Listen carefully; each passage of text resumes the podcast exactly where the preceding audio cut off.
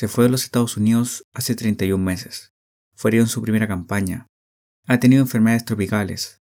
Él duerme a medias por la noche y saca a los japoneses de los agujeros todo el día. Dos tercios de su compañía han resultado muertos o heridos. Volverá a atacar esta mañana. ¿Cuánto puede soportar el ser humano? Esta es la descripción de un cuadro hecho por Tom Lea, titulado La mirada de las 2000 yardas, el cual retrata a un infante de la Marina en la Segunda Guerra Mundial, inmerso en la batalla de Peleliu, el cual tiene una mirada perdida, desenfocada de la realidad, una mirada que uno llega a tener cuando pasa largas épocas de estrés incesante, que nos lleva a pensar, ¿cuánto puede soportar el ser humano?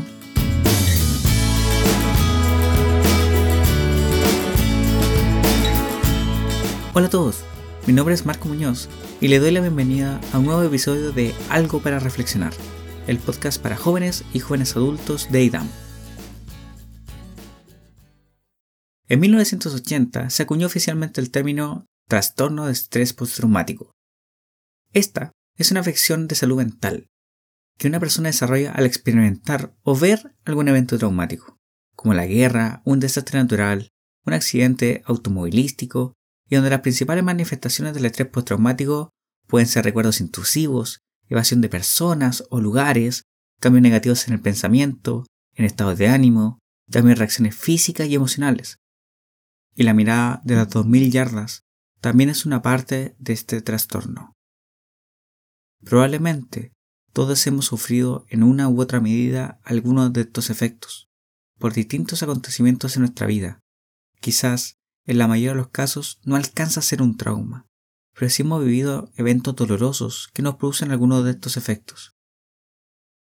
Pero ahora, imaginémonos no tener a Dios de nuestro lado para poder soportarlo. Imaginémonos no tener esperanza y no estar seguros de si hay algo más que la vida que nos ha tocado vivir. Imaginémonos una vida pensando que los sufrimientos y las penas que hemos vivido no tienen ningún sentido. Esto es lo que vive la gente del mundo, un mundo que te consume día a día, un mundo que te quita la luz de tus ojos. Esta mirada refleja un cuerpo vacío, refleja que ya no hay sentimientos, ya no hay emociones, refleja una vida llena de estrés y sufrimiento, y en verdad, para las personas que estamos bautizados o para las personas que realmente queremos seguir a Dios, esto es lo que vemos que ofrece el mundo. Una mirada sin vida, sin esperanza. Una mirada que al final de todo solamente lleva a la muerte. Y esto es lo único que nos puede dar el mundo. No hay más, no hay belleza, no hay un futuro, no hay un propósito porque hay camino que al hombre le parece derecho, pero al final es camino de muerte, y después de esa muerte no hay nada más.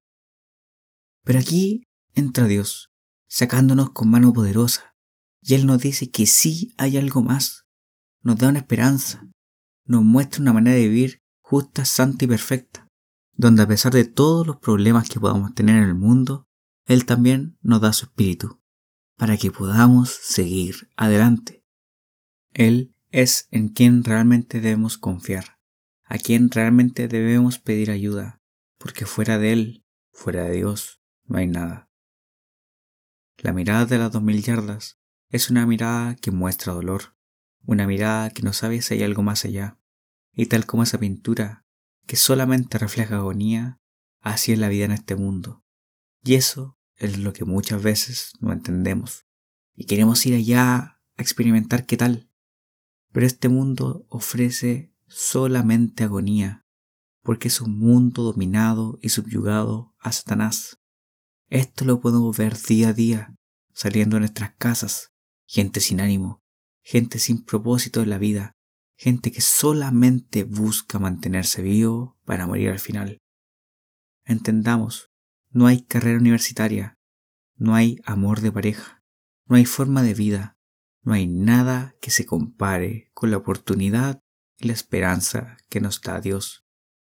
A pesar de todas las batallas que tengamos en este mundo, a pesar de todas las caídas que tengamos a raíz de nuestra naturaleza humana, Dios nos da la clave y la salida para proteger nuestra mente y corazón del maligno y no perder la esperanza.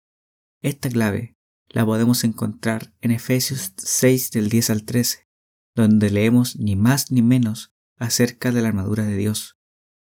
Por tanto, tomad toda la armadura de Dios para que podáis resistir el día malo. Habiendo acabado todo, estad firmes. Estad, pues, firmes, ceñidos vuestros lomos con la verdad y vestidos con la coraza de justicia, y calzaos los pies con el apresto del Evangelio de la paz.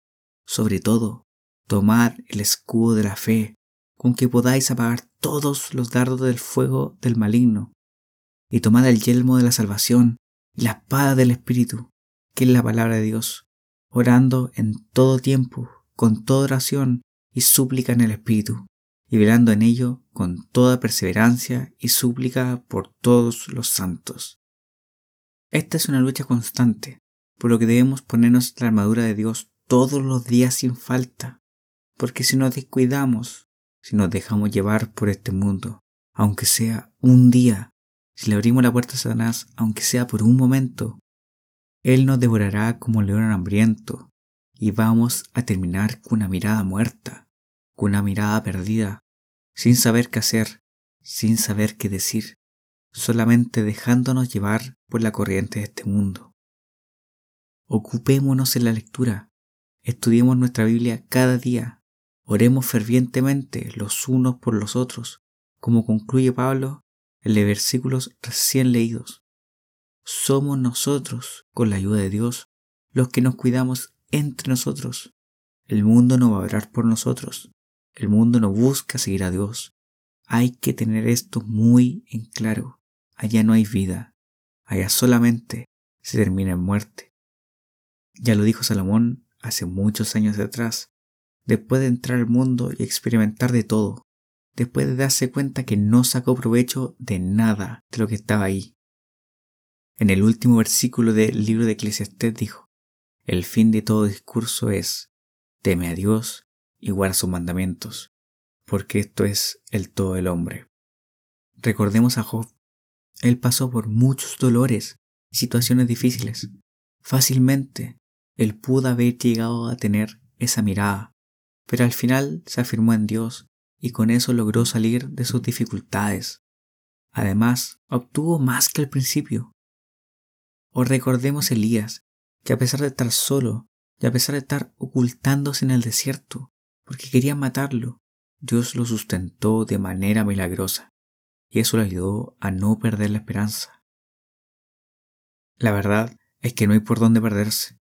Busquemos a Dios realmente, porque Él es quien nos dará la vida y la esperanza si le seguimos y hacemos las cosas bien. No sabemos si este marín llegó a casa con vida.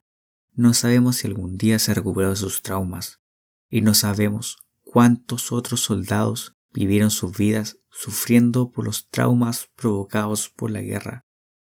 Pero sí sabemos una cosa, la guerra puede llegar a tener consecuencias terribles y nosotros estamos en una. Como guerreros de Dios, entendamos que solamente podemos luchar con las fuerzas que Él nos da y solo Él puede protegernos de las terribles consecuencias de la guerra. Pongámonos su armadura cada día y salgamos a luchar contra el maligno sin darle la oportunidad que nos invada, para que al final de nuestra vida podamos decir lo que dijo Pablo en 2 Timoteo 4:7. He peleado la buena batalla, he acabado la guerra, he guardado la fe. Por lo demás, me está guardada la corona de justicia, la cual me dará el Señor, juez justo, en aquel día, y no solo a mí, sino también a todos los que aman su venida. Porque esto es algo para reflexionar.